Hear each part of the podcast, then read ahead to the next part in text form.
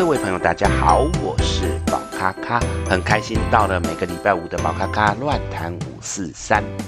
这个礼拜呢，宝咖咖要来跟大家聊一些什么呢？我们来继续的聊到关于在塔罗牌这当中有什么是要注意的事情。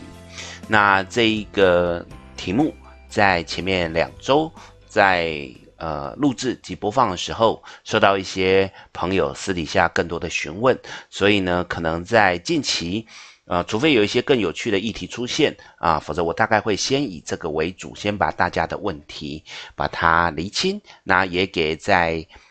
学习塔罗牌当中的一些同好，能够一些方向、一些建议，那希望各位会喜欢。如果你有其他想要去听的议题，也欢迎私底下来跟宝咖咖说，我会就我所了解的来跟各位分享。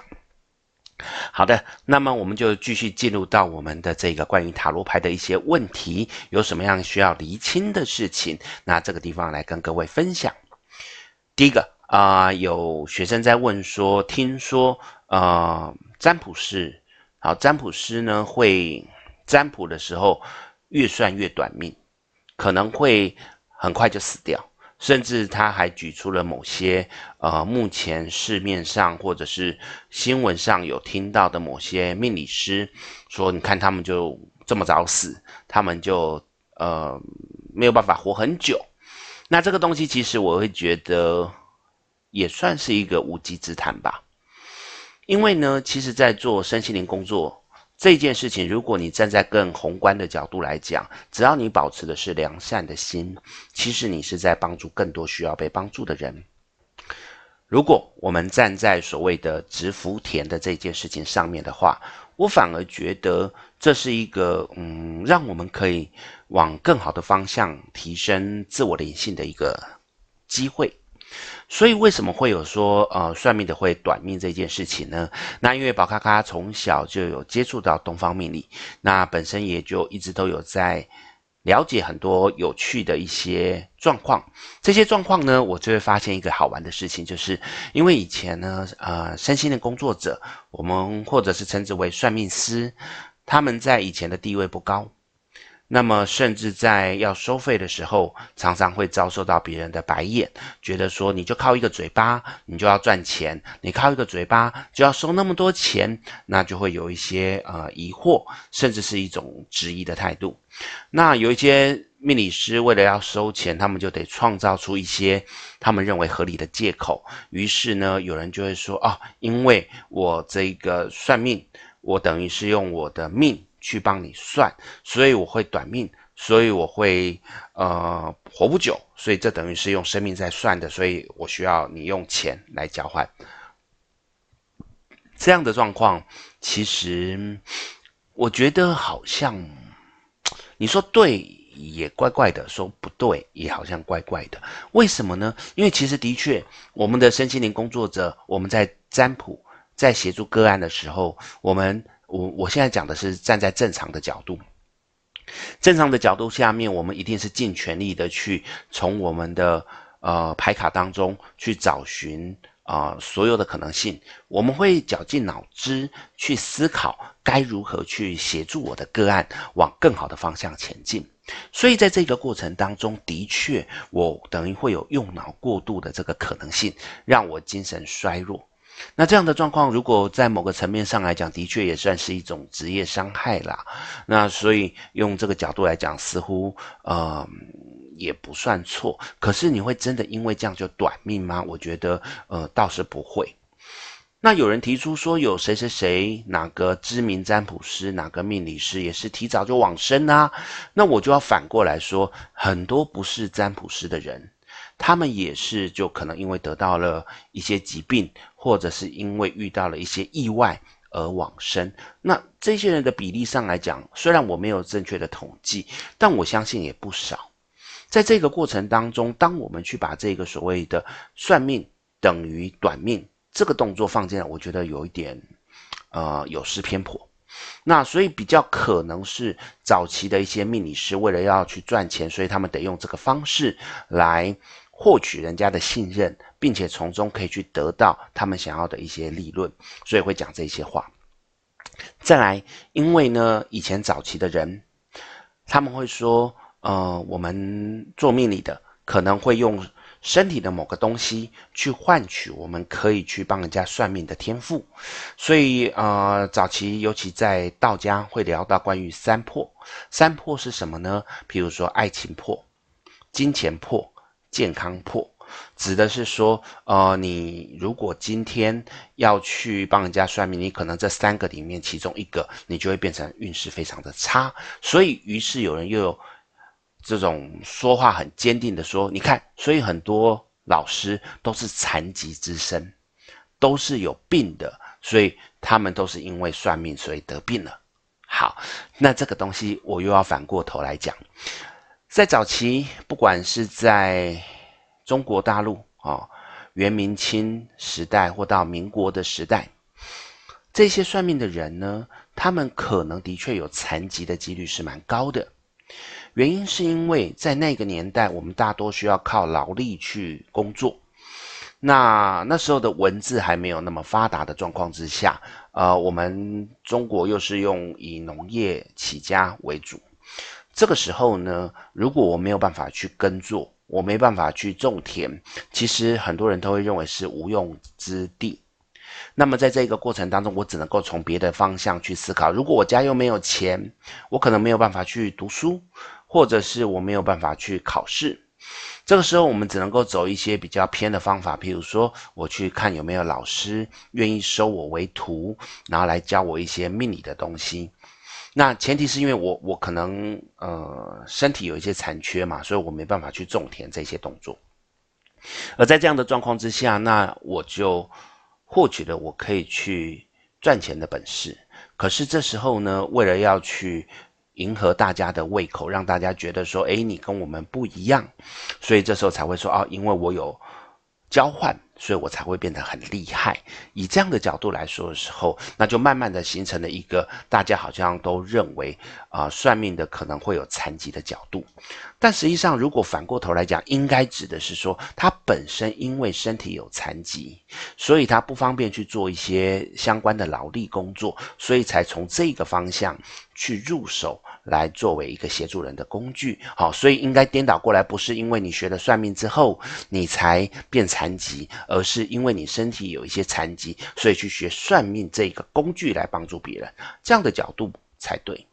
所以会短命这件事情，我觉得是不可能，好，除非我们讲的是你一直在呃妖言惑众，你用命理这个东西来榨取很多的钱，那我们如果站在天理循环的角度，可能你就呃有一种所谓的背业力、背业障，或者是损阴德的状况。虽然宝咖咖是属于心理学派，但我还蛮认同所谓的你去乱讲话。你去用各种方式去骗取人家的钱财的时候，那你可能会对你的身心，包含在现实或者是在阴德上面会有所损害。好，我相信这件事情，所以我觉得顶多是这样子才会造成所谓的短命的角度。否则，我觉得我们的命理命理从事业者应该是属于良善的时候，我不会觉得会有短命，我反而觉得我们应该会很长寿。啊，我觉得应该是这样的角度。那么再来，我们聊到的是，有朋友在说吉祥月的晚上不能够占卜吗？那吉祥月月就是我们俗称的鬼月，哦，农历七月。那这在之前呢，宝咖咖在呃一样在 Podcast 里面有聊到所谓的农历七月这一个议题，其实算是假议题。等于是这几十年来，呃，人们所讹传出来的一些讯息，所以在这一段，我觉得可以不用太介意。好，顶多就是晚上这件事情，我们联想到，呃，就是所谓的上礼拜聊到的什么子时啊、魔空时间这个东西。那在上礼拜也有跟各位聊到，它也是可以不用去担忧的。所以我认为吉祥月晚上不能占卜这件事情是不用介意，好，不用介意。再来，有一些朋友就会问说，我可不可以用塔罗牌来算股票？甚至有一些老师，哈，我记得几年前还有一个老师，国外的老师，他还出了一本书，说我用塔罗牌算出我的乐透头奖号码。这个书呢，也造成了一时的轰动，然后也让很多的人去想要用这个来。帮自己算，呃，所谓的大乐透。但实际上呢，塔罗牌的原理最重要是根据你的心去推演很多种的可能，而这个可能都是跟你未来你想要怎么做，你想要怎么做。有关系，所以这些东西它等于前提应该是所谓的事在人为，是从你的角度去发想你可能想要怎么做，然后再去经由整个社会的碰撞所产生出来的可能性。那原则性来讲，只要是呃牵扯的人太多，它牵扯到太多太多的人的意志的时候，准确度就会一直下滑。所以一般来讲，这种所谓的股市啊。或者是大乐透这种都可能会有牵扯太多人意志，或者是所谓的几率性的问题，我都认为呃大概不用算。先聊到所谓的大乐透，它撇除所谓的人造的问题之外，它就是数字随机的开出嘛，这就是属于几率性的问题。所以包含的是打麻将，包含的是呃赌博，这一种都是属于几率性的问题，我都觉得。嗯，准确度会不高。当然，如果各位有兴趣，可以去玩玩看。我觉得有的时候也许会有某个程度，就是譬如说打麻将，因为你的技术很好，你的状况很好，可能它会有比较增强你的获胜几率的可能性。那这个东西可以参考，但我觉得几率性的问题尽量都不要去碰，因为在塔罗牌里面基本上准确度不高。那至于，股市这一件事情，它会牵扯到很多，呃，包含这一家公司怎么营运，还有是不是很多人买、很多人卖，它会造造成这个所谓的涨幅的问题。这一块它等于也是超出我们本身可以预测的范围之外，所以我觉得在这个地方它顶多参考吧，那尽量不要去把这当做是一个唯一的答案。嗯，大概在之前。各位不知道有没有印象，有所谓的雷曼兄弟的金融风暴，在那个之前，其实宝咖咖也有一些理专的朋友，他们大概就是半个月到一个月会来找宝咖咖一次，找我干什么呢？当然，他们一开始也是希望可以借由我们的占卜找出一个方向，但宝咖咖都会跟他们讲说，呃，这个可以参考，但最重要还是在于你们的理专的专业能力。所以呢，后来我跟这几位理专都有默契，就是他们来，我也不会再阻止他们，但是我都会跟他们讲，你得靠你的专业能力。然后我们在占卜的过程当中，如果你发现我占卜的答案跟你的专业能力所判断出来的是趋近于一样的，那么你在做运作的时候，你自然就可以比较放心的去运行。那如果我占出来的跟你所规划，啊，所理解的是有落差的，这时候我就会请他们是站在研究的精神去思考，这到底发生什么事情，这中间是不是有什么问题？那可以借此来作为一个重新评估是否要投资一些标的的这个方式。那有趣的是，在雷曼兄弟的事件发生之前，这是我记得是三位。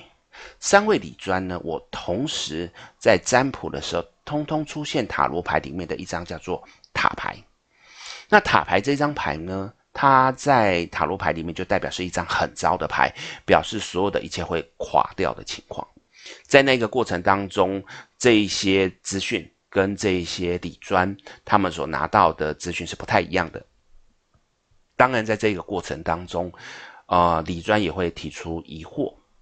那我们在追的过程当中，也只追出说有一个国际金融风暴正在酝酿，那他们也就觉得，嗯，不太确定。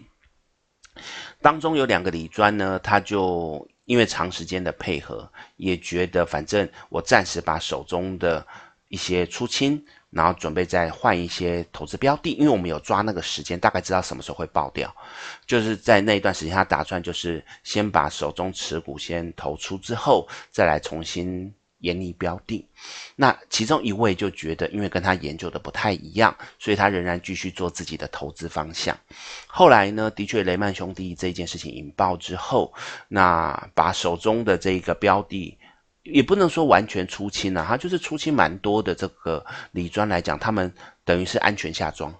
在那一段时间，他们反而没有被烧到。那至于呃会去相信自己判断的，我觉得那也没有错，因为的确有很多人在这段金融风暴当中被严重的烧到，所以我不能说他们不信塔罗牌就是错的哈，不是这样子，只是刚好有这样子的状况，我会。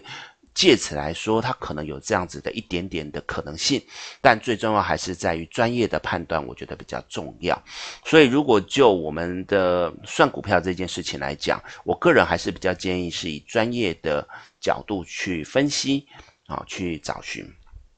而在。后面你可以用塔罗牌做一个辅佐，我倒觉得还好，但非常不鼓励。就是哦，我今天要算哪一只股在未来的三天会大涨，然后这样一张一张算，我觉得这样子的状况真的太赌。那如果这个东西它准确度可以到很高，那干脆都不用理专啊，那通通都是我们来占卜就好了。所以这个东西是不对的。我一直秉持着所谓的专业的事情交给专业的人来处理，所以这件事情鼓励各位朋友尽量不要用塔罗牌来算股票。好，真的要算，就把它当做是参考值就好。好，这个东西希望各位可以去理解。好，那么在这个过程当中，今天也差不多聊了快要十几分钟。那如果呢，还有任何想要知道的事情，也欢迎来跟宝咖咖说。那宝咖咖也会尽我所能的来跟各位分享呃一些相关的事情。好的，那么我们这三个议题呢，就到这边来结束。我们下礼拜再继续跟各位分享关于其他塔罗牌有需要去注意的事情。那希望各位会喜欢。那我们这个礼拜呢，宝咖咖的乱谈五四三就到这边喽，我们下礼拜见，拜拜。